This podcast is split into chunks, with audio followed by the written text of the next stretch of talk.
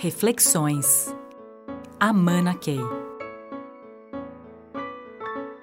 É, eu queria fazer uma, uma distinção entre evolução pessoal e evolução profissional. E, e, se a gente pudesse, digamos, usar nossos conhecimentos de conjunto, né, é, na matemática, é, eu diria que é, a evolução profissional ele faz parte de um círculo, digamos assim, que está dentro de algo maior que é a evolução pessoal. Então, vamos dizer que a evolução pessoal ela está acima da evolução é, profissional.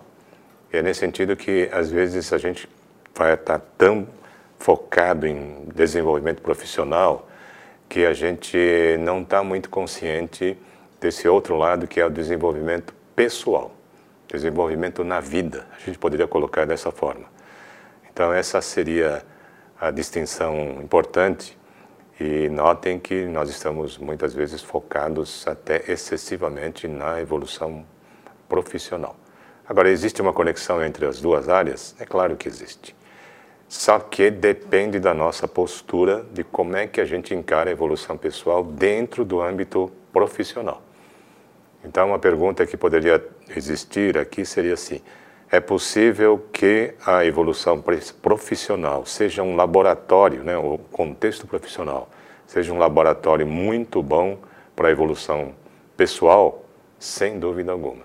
Só que eu tenho que focar a minha atenção nesse aspecto. Ou seja, considerar tudo o que acontece na área pessoal como uma oportunidade de evolução pessoal. Se eu encaro a coisa desse jeito, é extraordinário o laboratório que o desenvolvimento profissional ah, está eh, trazendo para a nossa evolução no sentido maior. Agora, se eu isolo as duas coisas, é provável que a gente não consiga chegar lá. Reflexões. Amana Key.